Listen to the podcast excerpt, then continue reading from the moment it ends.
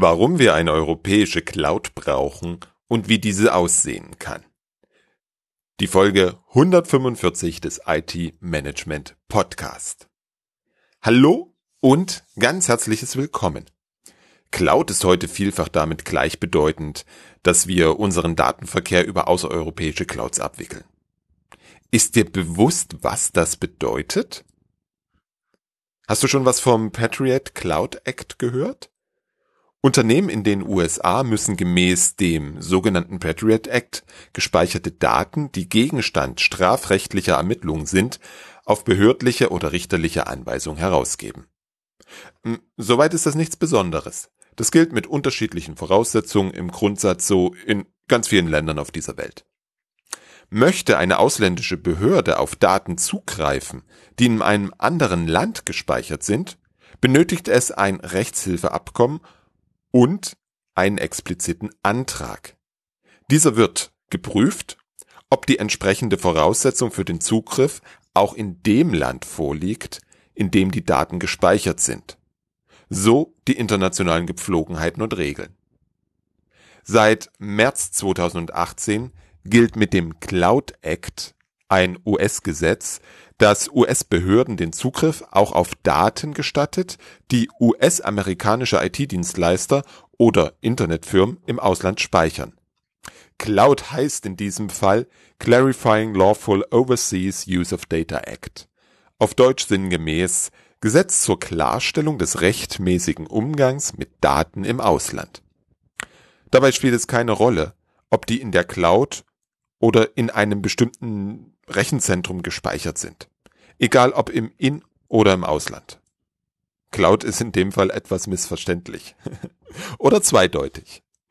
Der Cloud Act verpflichtet US-Unternehmen selbst dann zur Datenherausgabe, wenn lokale Gesetze am Ort des Datenspeichers dies verbieten. Die Datenherausgabe setzt auch nicht voraus, dass es ein internationales Rechtshilfeabkommen gibt, das solche Fälle regelt. US-Behörden können die Daten deines Unternehmens direkt von Microsoft, Google und Amazon anfordern, ohne dass dein Unternehmen je etwas davon erfährt. Egal ob deine Daten in Dublin, Frankfurt oder Seattle liegen. War dir das bewusst? An einem zweiten Beispiel möchte ich dir eine weitere mögliche Auswirkung der Dominanz von vor allem amerikanischen Anbietern aufzeigen. Stichwort Huawei. Seit Mai 2019 hat das US-Handelsministerium neue Instrumente, um die nationale Sicherheit zu schützen. US-Unternehmen, die mit Unternehmen wie beispielsweise Huawei, die auf einer schwarzen Liste stehen, Handel betreiben wollen, müssen eine spezielle Lizenz beantragen. Google hatte diese Lizenz für die Zusammenarbeit mit Huawei erhalten, um die Google-Dienste weiter zur Verfügung stellen zu können. Seit 13. August ist dies nach mehrmaliger Verlängerung abgelaufen. Die wahrscheinlichste Folge ist, dass nun auch ältere Smartphones keine Updates mehr erhalten. Bei neuen Modellen sind bereits seit geraumer Zeit keine Google-Dienste mehr verfügbar. Deswegen hat Huawei vor allem neue Versionen alter Modelle auf den Markt gebracht, weil sie so die Google-Dienste noch ausliefern konnten. Die US-Behörden können auf Basis dieser schwarzen Liste Unternehmen einfach so die Geschäftsgrundlage entziehen. Wenn es den Behörden nicht passt, können so Unternehmen, ja sogar ganze Länder, von der Nutzung von beispielsweise Cloud-Diensten ausgeschlossen werden. Ich möchte dir keine Angst machen. Ich möchte dein Risikobewusstsein stärken und dir mit diesen zwei Beispielen klar machen, warum eine europäische Cloud-Initiative sinnvoll ist. Dass es dabei nicht um einen neuen Hyperscaler wie AWS, Google oder Azure geht, sondern vor allem um Datensouveränität, Datenverfügbarkeit, Vertrauen und Kontrolle sowie Innovation. Dazu spreche ich heute mit Andreas Weiß. Andreas Weiß verantwortet den Geschäftsbereich digitale Geschäftsmodelle beim ECO-Verband der Internetwirtschaft e.V. Mit ihm spreche ich heute über die europäische Cloud-Initiative Gaia X. Hier mein Gespräch mit Andreas Weiß. Herr Weiß, einen wunderschönen guten Tag. Stellen Sie sich bitte unseren Hörern selber kurz vor. Ja, schön, Herr Sieber. Also, mein Name ist Andreas Weiß. Ich äh, leite beim ECO-Verband der Internetwirtschaft den Bereich digitale Geschäftsmodelle. Zudem bin ich bei der Eurocloud Deutschland verantwortlich für die Cloud-Anbieter am Standort Deutschland als weiteren Verein und bin auch aktiv tätig bei Gaia X äh, bei der Ausgestaltung von Compliance-Anforderungen. Mhm. Bevor wir zu dem ominösen Namen Gaia X kommen, kurze Frage für diejenigen da draußen, die nicht wissen, was der Eco-Verband ist. Vielleicht bitte dazu noch drei, vier Worte. Aber gerne doch. Wir sind seit 25 Jahren schon als Verband aktiv. Verband der Internetwirtschaft heißt, wir haben mal angefangen als Freunde des Internets äh, mit der Vision, dass es dann irgendwann mal auch 100.000, vielleicht sogar eine Million Internetnutzer gibt. Äh, man könnte jetzt sagen, es hat sich dann doch äh, äh umfangreicher entwickelt als erwartet zu der Zeit. Ähm, und in dieser Funktion, äh, ECO-Verband hat 1100 Mitglieder aus 70 Ländern. Wir sind also international aufgestellt, haben sogar mehr Mitglieder im Ausland, obwohl wir in Deutschland einmal damals gegründet worden sind. Der eine oder andere kennt vielleicht den DKIX, das ist der Austauschknoten in Frankfurt, äh, seines Zeichens der vom Volumen her der weltweit größte Datenaustauschknoten, äh, über den der ganze Internetverkehr abgewickelt wird, hier in Europa weitestgehend. Und äh, das zeigt auch so ein bisschen, wen wir eigentlich vertreten. So die digitale Wirtschaft aus dem Bereich der Infrastrukturen. Also Internet Service Provider, Rechenzentrumsbetreiber, Cloud-Anbieter, äh, Telcos, die also quasi auch im Internetbereich unterwegs sind. Und äh, das machen wir eigentlich, glaube ich, ganz erfolgreich. Und da gehören auch viele Governance-Fragen dazu. Das heißt, wem gehört das Internet? Wie verwaltet sich das Internet? Äh, wie schaffen wir Netzneutralität? Und unser aktueller Slogan ist natürlich auch äh, Netz mit Verantwortung, weil das müssen wir immer wieder hervorheben. Äh, bei allen Dingen, die man meint, die dort nicht so gut funktionieren im Internet, ist es nicht das Internet, sondern es sind die Leute, die damit arbeiten. Das heißt, wir müssen auch immer wieder an die Verantwortung appellieren im Umgang mit solchen digitalen Technologien. Ja, das war, glaube ich, schon damals bei der Pferdekutsche so. Das war damals schon beim Automobil so. Und das ist auch bei der digitalen Technik so. Ähm, wenn, wenn ich heute in Unternehmen reinschaue, da höre ich überall Cloud, Cloud, Cloud. Ich weiß nicht, wie oft das Wort jetzt auch schon vorkam. Ich habe nicht mitgezählt. Und bei Cloud im Unternehmen, dann sind wir ja ganz schnell bei Office 365 und dann sind wir ja schon in Amerika. Ähm, mit dem weggefallenen Privacy Shield Abkommen, mit den ins Wanken geraten, geratenen EU-Standardvertragsklauseln, stellt sich ja spätestens jetzt die Frage nach einem europäischen ja, Pendant dazu. Und seit einigen Wochen, auch durch die in Anführungsstrichen normalen Presse, hören wir jetzt über Gaia X. Was verbirgt sich hinter diesem Begriff? Ja, Vielleicht müssen wir da auch nochmal die Entwicklung ein bisschen betrachten. Die mhm. Keimzelle für Gaia X äh, war eigentlich die Industrieplattform 4.0. Das ist ein Zusammenschluss, in dem sich mehrere Stakeholder aus der Industrie, sei es anbieterseitig oder auch anwenderseitig, aber auch das BMWI zusammenfinden, um äh, Lösungen für das Thema Industrie 4.0 äh, zu erlangen und auch, sagen wir mal, die Wettbewerbsfähigkeit der deutschen Industrie zu stärken durch die Nutzung digitaler Technologien. Und in diesem Kontext kam dann auch die Frage auf, ja, wir verstehen, es werden immer mehr Daten gesammelt. Wir haben das ganze Thema Sensorik, Digital Twins und all das auch schon in den äh, Fertigungsbereichen und in den Produktionshallen mit drin. Äh, und was ist denn jetzt die Möglichkeit zur Datenmonetarisierung? Und da ist ein Kernbereich, zum Beispiel das Machine Learning, also Disziplin von künstlicher Intelligenz, wenn man es da drunter hängen will. Äh, das heißt, die Verarbeitung solcher Sensordaten, um daraus Mehrwert zu generieren. Zum Beispiel Predictive Analytics, Predictive Maintenance, aber auch viele andere Prozessoptimierungen. Und da stellt sich gerade für die Industrie die Problemlage, äh, wo soll denn jetzt die Reise hingehen? Wir wissen, diese Daten, das sind unglaublich viele Daten, die erstmal anfallen. Die kann ich nicht beliebig über Leitungen oder in irgendwelche nachgelagerten Cloud-Verarbeitungen schieben. Das heißt, wir haben erstmal diese Vorverarbeitung in der sogenannten Edge, also an der Kante. Und dann stellt sich aber die Frage, gut, wenn ich dann aber diese ganzen KI-Modelle nutzbar haben will, und das ist nicht mal eben billig, äh, solche Infrastrukturen aufzubauen, äh, bin ich ja trotzdem idealerweise auch genötigt, äh, oder nicht idealerweise, aber bin genötigt, äh, mir solche Mietmodelle äh, heranzuziehen, indem ich mir dann, wenn ich sie brauche, also solche hohen Rechnerleistungen oder auch die damit verbundenen KI-Verfahren äh, nutzbar machen möchte. Und da gibt es halt Vorbehalte, denn das, was die Industrie an Daten sammelt, ist ja auch in hohem Maße Intellectual Property. Also nicht nur, wie Sie es gerade angesprochen haben, Privacy gilt für für äh, personenbezogene Daten sind eben auch solche produktionsbezogene Unternehmensdaten schützenswert. Und da hat die Industrie durchaus ein Problem, wenn sie sagen, sobald ich das in einen der wenigen jetzt so verfügbaren Hyperscaler-Infrastrukturen überreiche, behalte ich überhaupt noch die Kontrolle über die Daten.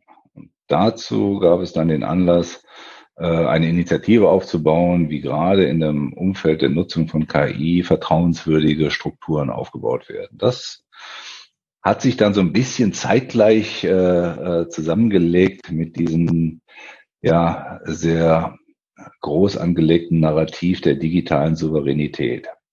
Denn die Fragestellung, welche Optionen habe ich denn überhaupt noch außer Richtung US-Anbieter oder asiatische Anbieter? Was haben wir denn in Europa, was etwas Gleichwertiges darstellt? Und daraus hat sich dann, sagen wir mal, in der weiteren Konkretisierung Gaia X als, als Initiative dargestellt mit drei Hauptanforderungen. Äh, wenn man das Thema digitale Souveränität runterbricht, einmal diese Frage der Datensouveränität. Das heißt, was muss getan werden, dass Daten souverän verwaltet werden? Dann aber auch das Thema Datenverfügbarkeit vor dem Hintergrund, äh, dass man doch festgestellt hat, dass ein Großteil der Daten, mehr als 80 Prozent zumindest, äh, nicht in der Kontrolle europäischer Unternehmen ist. Äh, das erstmal völlig wertfrei. Also erstmal, sie sind in einer anderen Kontrolle. Und dann stellt sich auch die Frage, wenn die Wirtschaft in Europa sich transformieren soll Richtung digitaler Geschäftsmodelle, äh, dann brauchen wir auch all diese Innovationsdienste, die damit verbunden sind, sei es Smart Services, sei es KI, sei es Blockchain, ähm, Industrial IoT, alles, was so die Bandbreite digitaler Technologien hergibt, muss auch hier am Standort Europa verfügbar sein. Und das sind so die drei Kernziele mit dem Überbau nach europäischen Standards und Werten. Äh, Standards ist recht gut zu greifen, nämlich, was Sie auch angesprochen haben, GDPR oder DSGVO bei uns, aber auch äh, EU Cyber Security Act, genauso äh, die, die Grundprinzipien für den Aufbau eines digitalen Binnenmarktes, Free Flow of Data, äh, Switching Provider, da gibt's eine ganze Masse. Und das äh, gehört eigentlich in dieses Leistungsversprechen Gaia X mit rein, dass jemand, der in diesem Umfeld, in diesem Ökosystem unterwegs ist, auf Anbieterseite äh, die Zusagen tätigt, dass das eingehalten wird und auf Nutzerseite somit ein, ein vertrauenswürdiger Rahmen geschaffen wird. Das ist mal so das Big Picture von Gaia X Stand heute. Da gibt es bestimmt noch weitere Interpretationen und eigentlich ist es ja auch ein recht agiler Ansatz zurzeit. Mhm. Das heißt, wenn ich zusammenfasse, Datensouveränität, Datenverfügbarkeit und Innovation auf europäischer Basis, sowohl technologisch als auch rechtlich. Technologisch, da könnte man natürlich jetzt schon wieder ins Wanken kommen. Äh, denn Techno, was bedeutet denn europäische Technologie? Schauen wir doch mal ernsthaft in den Computer rein. Äh, da würde ich jetzt sagen, da sind so die Klassiker, die wir früher hatten, äh, äh nicht mehr so stringent vertreten. Ähm, aber ähm, ich sehe das ja auch nicht als absolutes Manko. Denn äh, realistisch, ich meine, auch Deutschland ist ein Exportland. Also wir wollen auch, dass unsere Technik in anderen Ländern erworben wird. Also müssen wir da schon mit Augenmaß an das Thema rangehen. Aber was so die Kontrolle betrifft ähm, ähm, und was die, äh, naja, die die Einhaltung eines gewissen Compliance-Rahmens betrifft, da haben wir mit Sicherheit was äh, gestalterisch zu tun. Es ist aber auch so, und dem gleich vorzugreifen, es geht nicht darum, hier eine europäische Cloud zu basteln. Ähm, denn die Grundidee von Gaia X ist erstmal die Einbindung der Dezentralisierung. Das heißt, dass man eben die Edge dabei hat, dass man auch Konzepte entwirft, die viele Provider zusammen agieren lässt. Das ist ein ganz äh, wichtiger Aspekt dabei. Und äh, dass wir also entsprechende Interoperabilität etc. Äh, ermöglichen und dass das äh, Datenökosystem dabei auch direkt mit eingebunden wird. Also diese sogenannten Data Spaces, äh, die man jetzt auch von der EU-Seite her immer wieder featured. Und äh, dass man die Kombination von Infrastruktur und Datensystemen in einem dezentralen Ansatz mit einheitlichen Compliance-Richtlinien etabliert. Das schließt per se die Hyperscaler nicht aus. Die könnten sich genauso hier einbringen. Und es würde auch Sinn machen, da sie auch 90 Prozent des Marktes darstellen. Ähm, aber das heißt ja nicht automatisch, dass wir nicht hinreichend Raum für Innovation dadurch auch aus Europa heraus ermöglichen. Äh, und das ist, glaube ich, ein ganz wichtiger Faktor auch jetzt für die, für die, für die Wertschöpfung hier in Europa, dass es nicht nur darum geht, äh, Industriekunden irgendeine Lösung zu liefern, sondern dass man auch die Kompetenzen hier in Europa wieder etabliert äh, und, und auch hier dann durchaus wieder Technologien, zumindest im Bereich der Softwarelösungen, fördert, äh, die aus Europa originär kommen und auch hier äh, ja äh, entsprechend auch ein, ein Ökosystem an Entwicklern und dergleichen ermöglicht.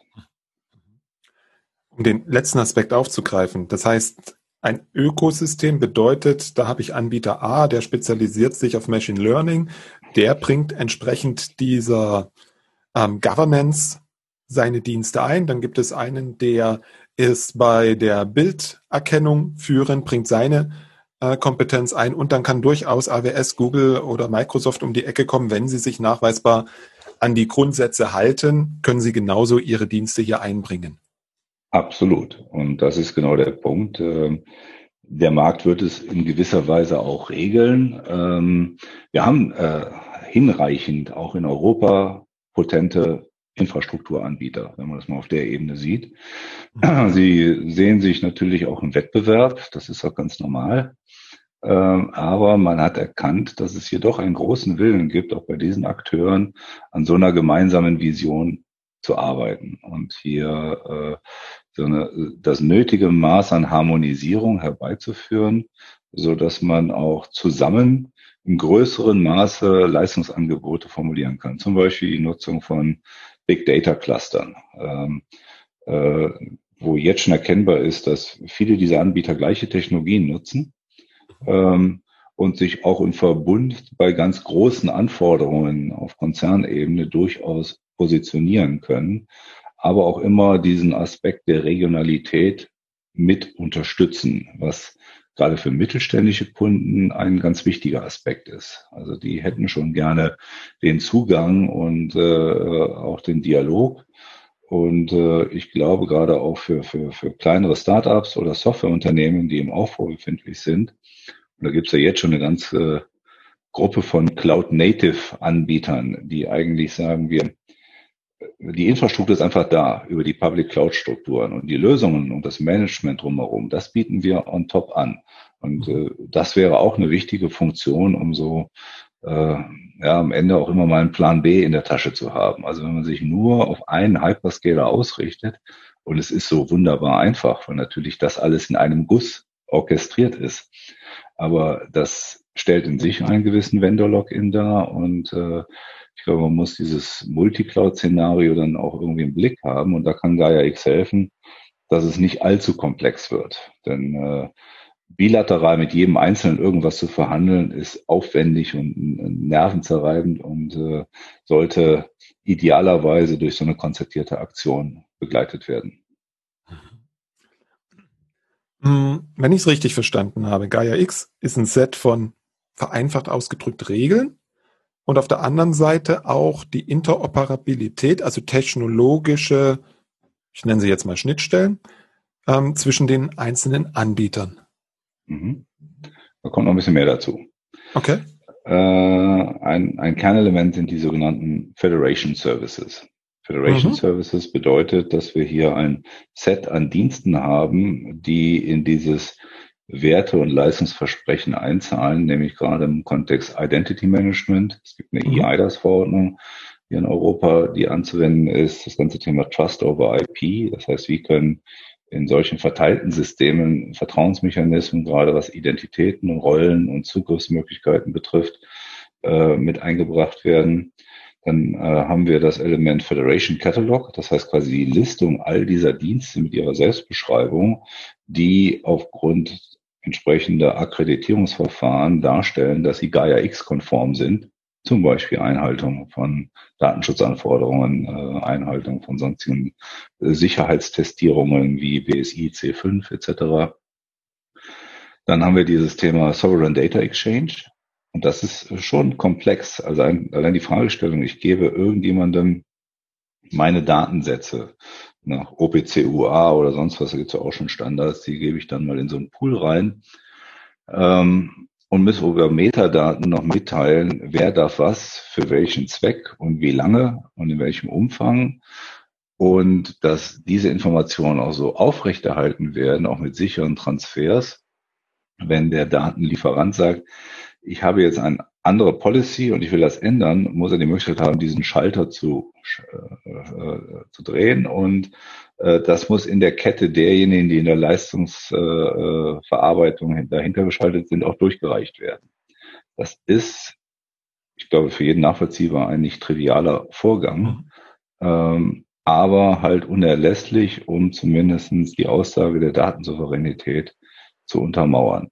Und äh, ich glaube, das würde auch dazu führen, dass mehr Unternehmen bereit sind, Daten mit anderen zu teilen. Denn das ist halt die Krux bei künstlicher Intelligenz. Je breiter die Datensätze sind, desto qualitativ besser sind die Verfahren und die Ergebnisse.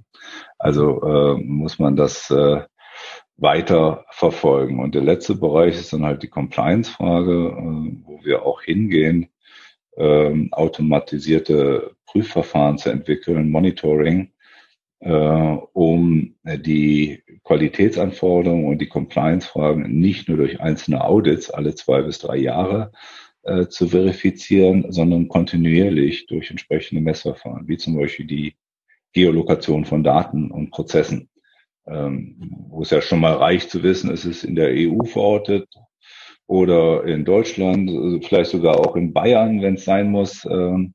Äh, da arbeiten wir dran, solche Verfahren zu ermöglichen, äh, dass es hier eine hinreichende Transparenz gibt äh, bezüglich der Lokalität von Daten und Prozessen. Wenn wir jetzt ins Projekt reinschauen und diese einzelnen Komponenten nehmen, wie ist da der Status? Also am 4. Juni haben wir ja mit dem Progress Report eine Reihe von Dokumenten rausgegeben. Ich glaube, es ist ja für jeden, der es ein bisschen verfolgt hat, bekannt. Es ist eine erste Initiative aus Deutschland und Frankreich heraus. Ähm, es wird jetzt ein Verein gegründet in Belgien, die eine AISBL, also ein Non-Profit-Verein, ein internationaler, der quasi dann äh, auch Gaia X als Entität vertritt äh, in Europa, aber auch weltweit. Und äh, da werden halt entsprechende Organisationsstrukturen aufgebaut und zeitgleich haben wir die Entwicklung der Federation Services, die ich gerade beschrieben habe. Die werden jetzt noch in diesem Jahr auch gestartet als Open Source, auch nochmal wichtig zu sagen. Äh, das ist jetzt nichts, was irgendwie hinter verschlossenen Türen passiert, sondern es gibt ja schon eine große Community, mit über 500 Personen, die an Gaia X partizipieren und mitwirken. Ähm, und dementsprechend äh, werden diese Services entwickelt und verfügbar gemacht. Und dann haben wir viele, die schon an solchen Demonstratoren arbeiten und die jetzt auch in der Konkretisierung von Use Cases unterwegs sind. Und das ist so ein paralleles auch recht agiles Verfahren, muss ich sagen. Also wenn man mal zurückschaut, im, beim Digitalgipfel 2019 im Oktober wurde das Projekt angekündigt und äh, in der Zeit 300 Unternehmen mit mehr als 500 äh, Personen pro bono äh, zu mobilisieren, um an dem Projekt mitzuwirken, ist, finde ich, beeindruckend und es entspricht nicht so den klassischen drei Jahren Forschungsförderprojekten, wo wir hoffen, dass am Ende irgendwas Sinnvolles rauskommt. Ähm, und es ist natürlich auch ein gewisser, äh, so ein bisschen auf Sichtflug. Also es ist, äh, man muss mit vielen reden. Ähm, man muss priorisieren, man muss erklären. Und deswegen bin ich auch gerne hier in der Runde dabei, um einfach vielleicht auch Missverständnisse auszuräumen, aber auch eine angemessene Erwartungshaltung zu haben. Gaia X kann nicht alle Probleme dieser Welt lösen. Also, und es ist eben auch nicht, hurra, jetzt haben wir mal eben das AWS für Europa. Äh, ich glaube, dann verkennt man die Realitäten, äh, wenn man sieht, dass Hyperscaler pro Jahr alleine, äh, naja, zweistellige Milliardenbeträge in ihre Infrastrukturen und ihre Lösungen investieren. Ähm, da brauchen wir einen anderen Weg. Und ich, trotzdem hat für mich Gaia X ein USP, also eben dieses dezentrale, verteilte äh, unter Einhaltung europäischer äh, Vorgaben. Ähm, einen guten Ansatz, einen, einen für mich auch wettbewerbsfähigen Ansatz. Mhm. Ich habe mir im Vorfeld ein paar Dokumente angeschaut. Worüber ich erstaunt war, war immer diese lange Liste der Contributors. Ja. Das, das ist wahrscheinlich ein großer Teil der Mitgliederliste der ECO, aber es finden sich auch schon eine ganze Reihe von Anwendungsunternehmen drin, oder? Ja, wie zum Beispiel, äh, ich meine, die Bosch, die hat ja beide Sichten, also als Anwender und Anbieter in vielen Bereichen. Es sind aber wirklich auch viele ähm, reine Anwender, die in diese Richtung reinschauen. Ein schönes Beispiel ist, wenn dann der Herr Joos von der Deutschen Rentenanstalt sagt, ja, wenn das alles so mal Hand und Fuß hat, kann ich mir vorstellen, dass sie da die Deutsche Rentenanstalt ein Gaia X-Knoten ist. Äh, das ist ja auch schon mal ein Statement. Also man hat verstanden, dass es hier einen Bedarf gibt. Ähm, man muss natürlich auch wirklich seine Hausaufgaben machen, was Digitalisierungsprojekte betrifft. Ähm, manche solcher Projekte habe ich das Gefühl, die liegen seit fünf Jahren da, weil man einfach nicht den Willen hat, sie zu Ende zu denken oder zumindest sagen möchte, ja, wir sind ja dran, aber äh, es auch so ein bisschen stiefmütterlich liegen lässt. Idealerweise gibt es jetzt keinen Grund mehr, hier ähm, die Bremse zu halten, sondern einfach mal loszumarschieren, zu formulieren, was ist denn jetzt nötig? Denn egal, jedes Digitalisierungsprojekt kann Stand heute umgesetzt werden. Es ist vielleicht aufwendiger, es ist nicht skalierbar, aber jedes Projekt kann umgesetzt werden. Da kann mir keiner erzählen, dass das nicht möglich ist, Stand heute. Äh, und Gaia X hilft dann aber, so etwas auch in die Fläche rauszubringen und, äh, äh, sagen wir mal, die kritischen Fragestellungen besser adressierbar zu haben. Mhm. Mhm. Sie haben gesagt, es ist ein agiles Vorgehen. Keiner kann in die Zukunft schauen, dessen bin ich mir auch bewusst. Aber was, was denken Sie, wann können wir mit ersten Anwendungsfällen rechnen? Und noch, noch mehr Glaskugel, was wird der erste Anwendungsfall sein? Also äh, wir sprechen schon heute über ein sogenanntes Minimal Viable Gaia. also, ja, gut. Das heißt irgendwie so im Kern heißt es, wir brauchen die Federation Services, wenn alles soweit gut läuft, haben wir eine Alpha-Version Mitte nächsten Jahres. Und dann planen wir schon Release 2 auch direkt hinten dran. Drumherum dann äh, solche, äh, äh, sagen wir mal, Gaia-Themen wie Orchestrierung von Services, wie äh, Deployment, dass die Services auch verfügbar gemacht werden, die Anbindung an Data Spaces. Dann sind wir ja erst nochmal in dieser Schicht, Infrastrukturdienste in Verbindung mit ersten Datenökosystemen. Äh, und parallel müssen sich jetzt eigentlich diese Smart Services, KI etc. darauf abstimmen. Die sind aber insofern dann on top of den Data Spaces, weil sie sollen ja mit den Daten was Sinnvolles machen.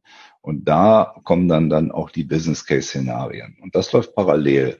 Also ich sag mal perspektivisch, ähm, äh, Herr Altmaier hat es auch als Moonshot-Projekt deklariert und Herr Lemaire aus Frankreich hat, äh, sagen wir mal, optimistisch gesagt, naja, Anfang nächsten Jahres, im Laufe des nächsten Jahres werden sich A, konkrete Gaia-X-Szenarien darstellen können.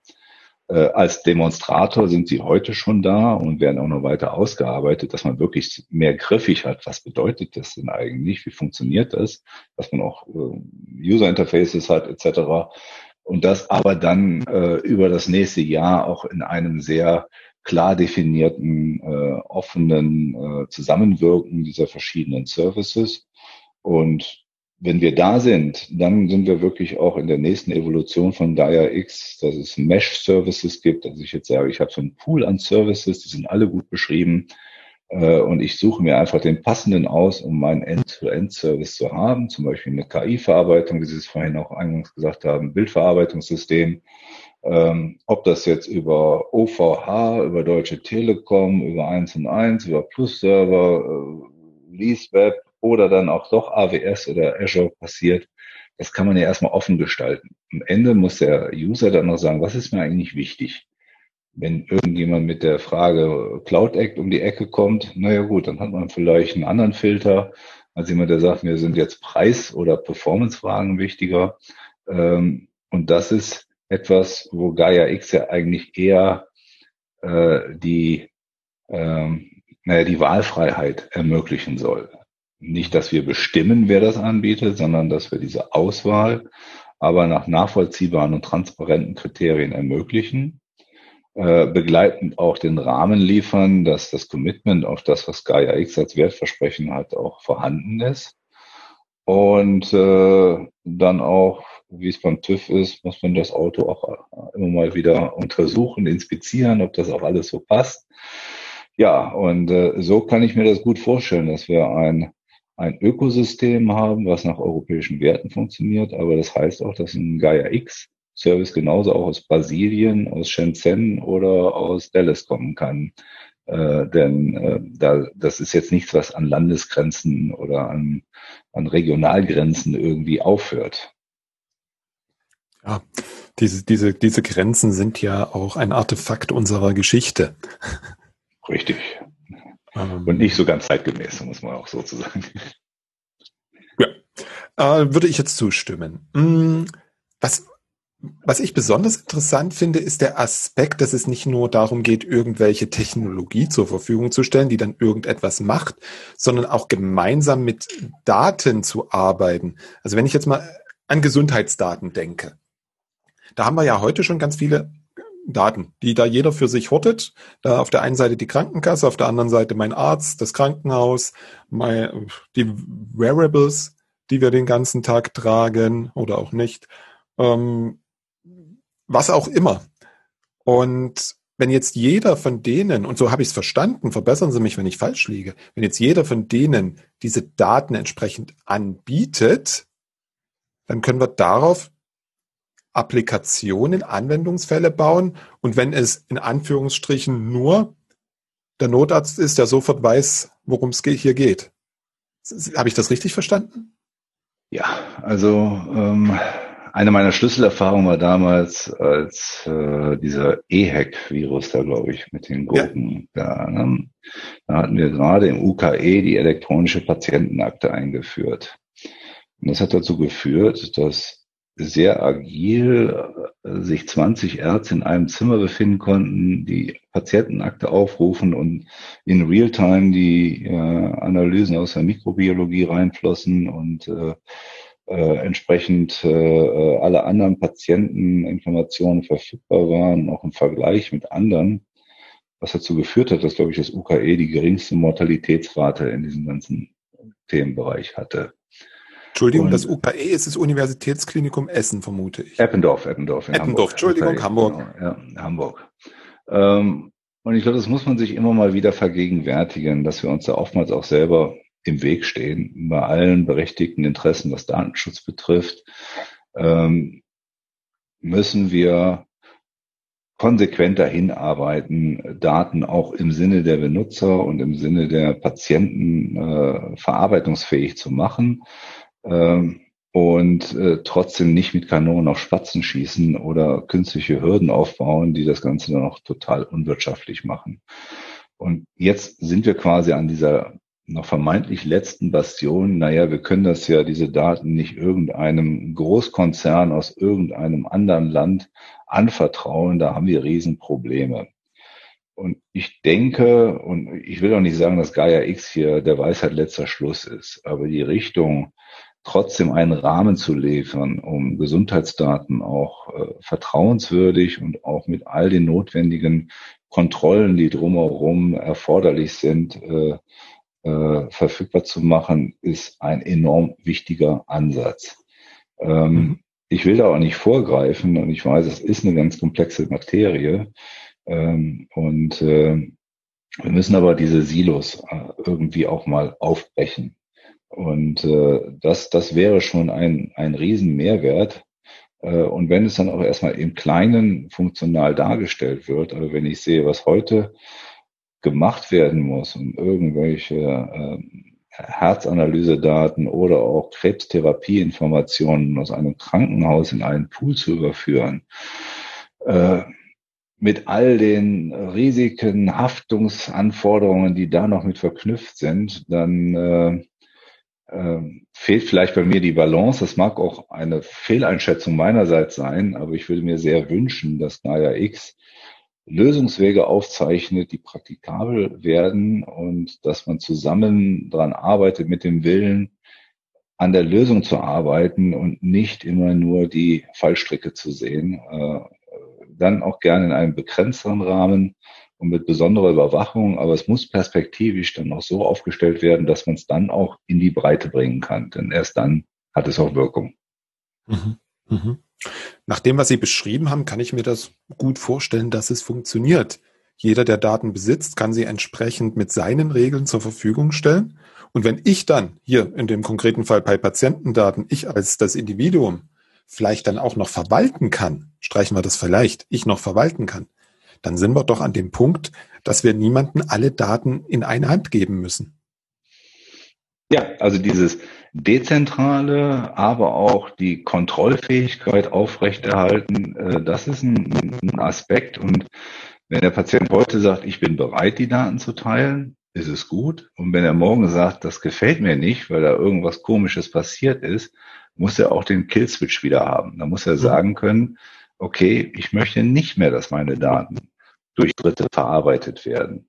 Äh, und ich glaube, wenn wir das vom Prinzip her darstellbar machen, sind die Vorbehalte, sich überhaupt in so einen Verarbeitungsmodus reinzubewegen, geringer. Und dann können sich auch die, äh, ich will nicht sagen Geschäftsmodelle, denn hier geht es nicht um Geschäft, hier geht es um vielleicht neue Gesundheitsmodelle, um neue Therapieverfahren und was auch immer dann damit verbunden ist. Ähm, und das ist eine, eine gesellschaftliche Funktion, die man dann adressieren kann. Mhm. Mhm. Ähnliche Problematik haben wir ja in, ja, nehmen wir die Automobilindustrie. Die Lieferketten, die ganzen Zulieferer, die ja heute auch auf einem riesigen Datenschatz sitzen, die, bei denen ich mir vorstellen kann, dass wenn man diese Daten zusammenwirft, sicherlich am Ende, ja, qualitativ höherwertige Produkte insgesamt rauskommen, weil ich eine gesamte Kette, ein gesamtes Auto analysieren könnte. Und ja, also da ist meine Fantasie noch nicht ganz so weit, denn ähm, ähm, ich meine, das sind Unternehmen, die oftmals in einem großen, sehr intensiven Wettbewerb stehen.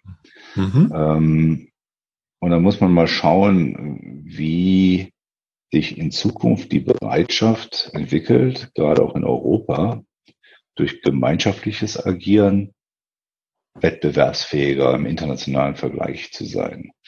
Darum kommt ja auch immer so gern diese Analogie Airbus äh, bis hin auch KI Airbus, was vielleicht nicht ganz sachgerecht ist.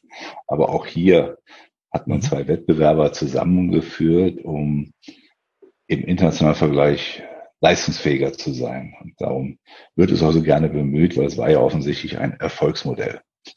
Ähm, also die Bündelung von Kräften auch äh, wäre wünschenswert. Das muss man schauen, wie weit das funktioniert. Aber darum ist Gaia X ja auch erstmal als föderiertes System konzipiert. Mhm. Denn am Ende kann ja jeder seine eigene Föderation aufbauen. Äh, wir hatten den Gesundheitsbereich. Ne? Wenn dann halt eine Charité mit Helios und äh, anderen Krankenhausverbünden sagt, ja, wir drei, wir kennen uns, wir stimmen uns jetzt mal ab, das muss nicht direkt für jeden offen sein, aber wir gucken erstmal, wie wir hier zusammen was Funktionales auf die Beine stellen. Und wir entscheiden, wer drin ist und wer draußen ist. Für mich völlig legitim. Aber wir nutzen eine Infrastruktur und ein Datenangebot, was Gaia X-konform ist. Äh, das heißt, wir können recht einfach weitere Partner hinzunehmen. Wir können recht einfach skalieren. Und wir können auch recht einfach mit anderen föderierten äh, Verbünden äh, uns zusammenlegen und gemeinschaftliche verarbeiten, weil wir alle das gleiche, äh, den gleichen technischen und auch regulatorischen Rahmen adressieren. Selbst das ist ja schon für mich eine Art von Inkubation, um in solche Geschäftsmodelle sukzessive einzutreten und trotzdem skalierbar zu bleiben. Also das wäre wünschenswert und ähm, ja, wenn man jetzt sich einen Volkswagen-Konzern anschaut, der für mich völlig nachvollziehbar eine Entscheidung trifft, na gut, wir sind ein weltweit agierendes Unternehmen, wir brauchen die Services in gleicher Qualität und in gleicher technologischer Ausgestaltung über all unsere Wertschöpfungsketten, dann landet man heute zwangsläufig bei AWS oder Microsoft oder Google oder IBM und wer dann da alles noch als Hyperscaler zu benennen wäre. Äh, und das ist eine sehr rationale äh, geschäftliche Entscheidung, sowas zu machen. Ähm, das heißt, da ist eben jetzt auch der Bedarf, mal Alternativen aufzuzeigen und zu ermöglichen. Ähm, ob sie äh, ähnliche Durchsetzungsfähigkeit hat über den gesamten Globus. Let's face it, mal schauen. Es wäre auch schon schön, wenn es auf europäischer Ebenen äh, sowas sich als funktional darstellt. Und nochmal, das heißt ja nicht, dass die Hyperscaler außen vor sind. Weil gerade im Infrastrukturbereich sind sie äh, ja vom Preis-Leistungs-Verhältnis unschlagbar.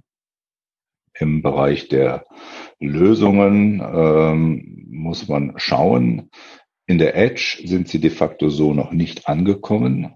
Da ist eben sowieso noch Baustelle, um es mal so zu sagen. Hm.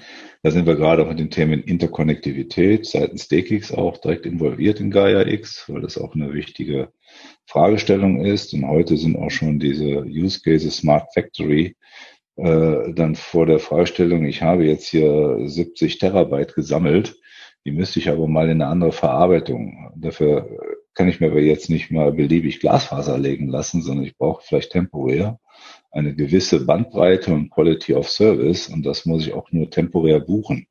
Das ist nicht so trivial, das verfügbar zu machen und diese Kapazitäten auch in diesen Verbindungen zu ermöglichen. Idealerweise auch noch mit der Leistungszusage und wir garantieren, dass die Daten eben nicht über 17 Hubs weltweit rumgeroutet werden, denn so funktioniert das Internet de facto, sondern wir garantieren hier Punkt A kommen die Daten rein und Punkt B kommen die Daten raus. Und damit haben wir ein, ein Routing direkt zwischen den Parteien äh, definiert.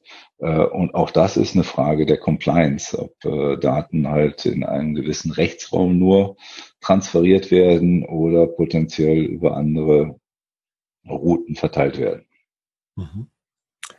Mhm. Wir haben schon drüber gesprochen, in welchem Stadium sich das Projekt befindet. Wenn wir jetzt so in, naja, ich drücke es vorsichtig aus, in den ähm, normalen deutschen Mittelstand hineinschauen, ist es für mich als Unternehmen, Schrägstrich als IT-Verantwortlicher jetzt schon relevant, mich damit auseinanderzusetzen? Oder ab wann wird es für mich relevant? Also wir sehen sowieso schon jetzt einen großen Shift äh, oder die, die Adaption von Public Cloud äh, wird ja immer größer. Wir waren jetzt wirklich nicht äh, Leading Edge in Deutschland, was das betrifft, aber die Vorbehalte werden geringer. Die Frage stellt sich natürlich immer noch, äh, wann sind wir im Bereich der systemkritischen Services unterwegs? Also wann würde man sagen, die Resilienz dieser Services ist so gut, dass man sich auch traut, hier geschäftskritische Vorgänge in diesem Public Cloud Modus äh, zu verfolgen, wenn es sich nicht sowieso erzwingt, weil man halt in Kooperation mit anderen Unternehmen arbeitet und nicht beginnt jetzt nochmal gemeinsame Infrastrukturen aufzubauen. Äh, nichtsdestotrotz, so ein Signal ist ja zum Beispiel, vielleicht haben Sie es gehört, dass äh, äh Lidl und Wirt und EMBW sich zusammengefunden haben und sagen, wir machen jetzt hier auch eine. Deutsches, deutsches Cloud-Angebot. Und dann ging es durch die Presse, mein Gott, ja, jetzt ist das der Gegenentwurf zu Gaia X, der völliger Unsinn ist. Im Gegenteil, ich würde mich sehr freuen, wenn dieses Konzept auch weiter vorangetrieben wird. A, es zeigt, es ist ein Bedarf dort.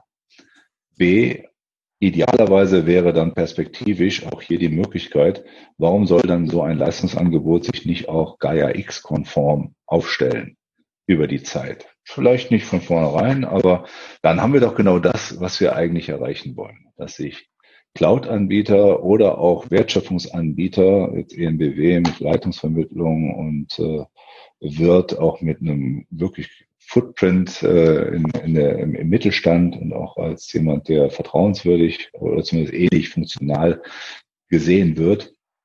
Ähm, wenn die sich zusammentun, ist das für mich ein gutes Signal. Ähm, und da geht es nicht um Konkurrenz. Gaia X ist ja jetzt kein Betreiber und äh, finanziert sich auch nicht dadurch, dass es jetzt Cloud-Angebote äh, verfügbar macht, sondern es ist ein Mittler, ein Agent, bietet die notwendigen Services, dass so ein Mechanismus funktional ist und hat in erster Linie aber dann auch diese Anforderungen, äh, die, die Regeln mitzugestalten, die nötig sind, damit das Leistungsversprechen gegenüber den Kunden erfüllt ist. Mhm.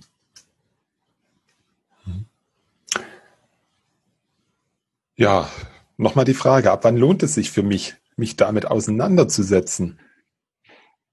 Ähm, die Use Cases werden das jetzt, äh, wir haben ja diese verschiedenen Domänen, Healthcare, Industrie 4.0, äh, auch äh, Agriculture, äh, Smart City, Mobilität, also da gibt es ja eine ganze Bandbreite. Mhm. Ähm, es ist jetzt dann so die nächsten drei bis sechs Monate, das zu konkretisieren, auch äh, sagen wir mal, in seinen Zielsetzungen, in seinen Potenzialen und auch in seinen ersten Ergebnissen nach außen hin zu tragen. Und da würde ich sagen, so ab Anfang nächsten Jahres werden wir beginnen, das auch über die verschiedenen Mittelstandskompetenzzentren intensiver zu kommunizieren, jetzt ist durch Covid haben wir natürlich noch ein paar Einschränkungen. Ich glaube, manche Dinge, da muss man sich auch mal zusammenfinden. Der klassische Mittelstand ist jetzt nicht so der Zoomer oder ähm, da, da, da fehlt so ein bisschen die Haptik. Also ich glaube, da äh, müssen wir auch trotzdem versuchen, nochmal persönlich äh, in die Fläche reinzugehen, zuzuhören, zu informieren, was wird kommen äh, und spätestens ab Mitte nächsten Jahres äh, wird es Ergebnisse geben. Also dann ist Gaia X auch greifbar und wird auch mit ersten Lösungsangeboten um die Ecke kommen. Ähm, und idealerweise haben wir da auch eine hohe Mittelstands- und KMU-Beteiligung. Äh, denn gerade für die ist es wirklich auch nötig, solche Angebote zu leisten, weil ein KMU ist weder in der Lage, ein, ein Compliance Assessment über zig Cloud-Provider durchzuführen, noch die Services selber zu stemmen. Wir haben ein Projekt, das nennt sich Service Meister. Wir nennen das so Alexa für den Blaumann. Da geht es darum, KI im Service Management gerade für KMUs verfügbar zu machen als Plattform.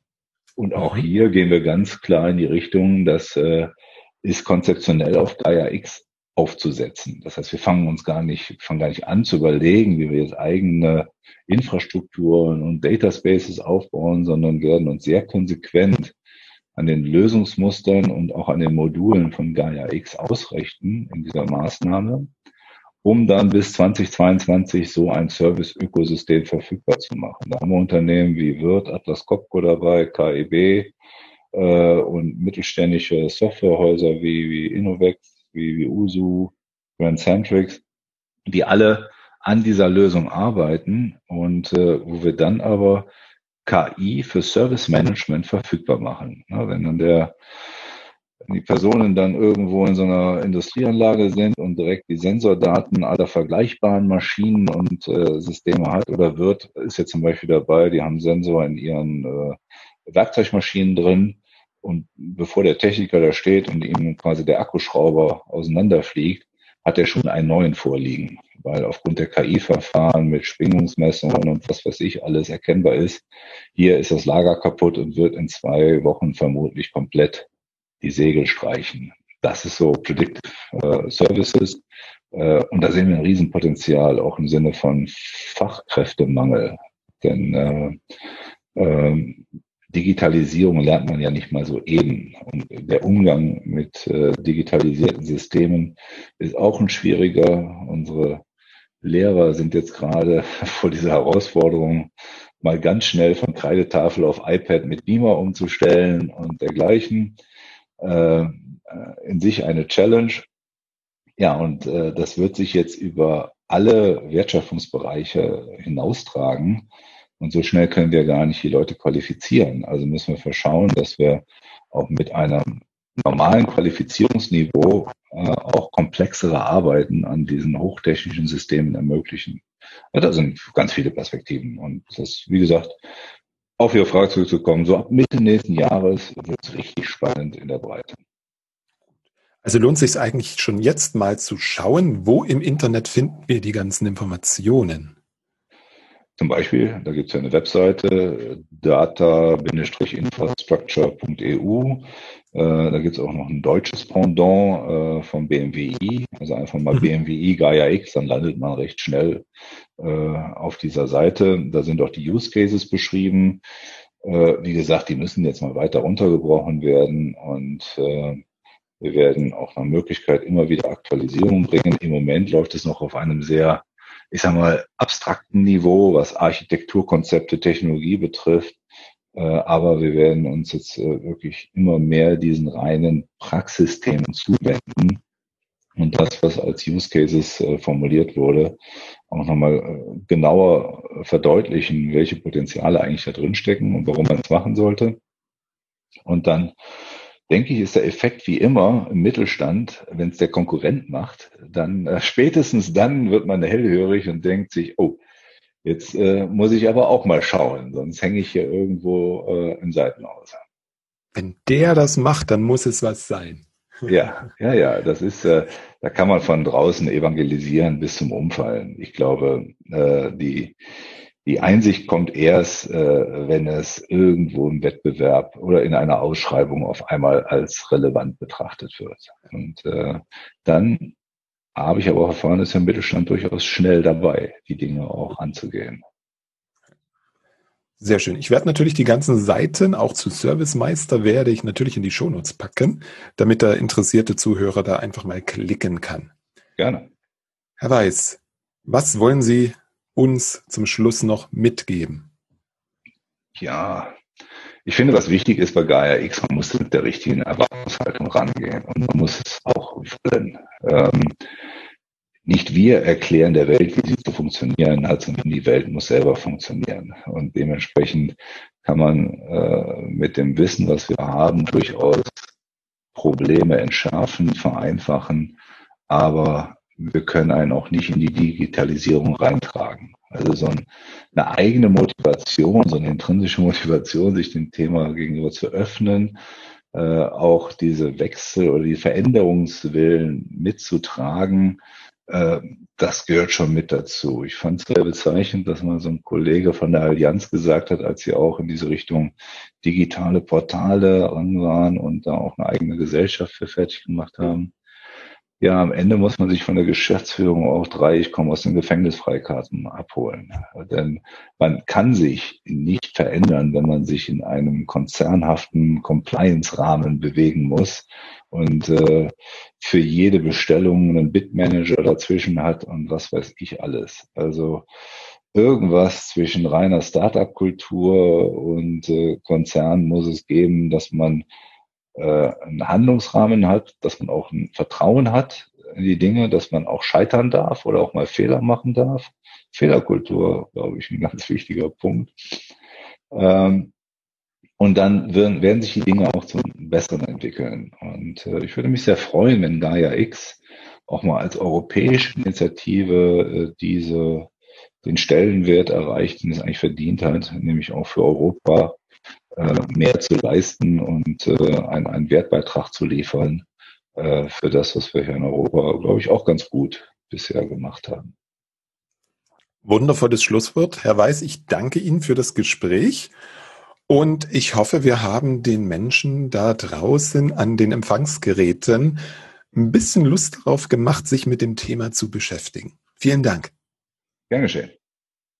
Soweit mein Gespräch mit Andreas Weiß. Die genannten Links findest du natürlich alle auf www.different-thinking.de. Ich bin gespannt, wie es mit diesem Projekt weitergeht und ich hoffe, ich kann dich auf dem Laufenden halten.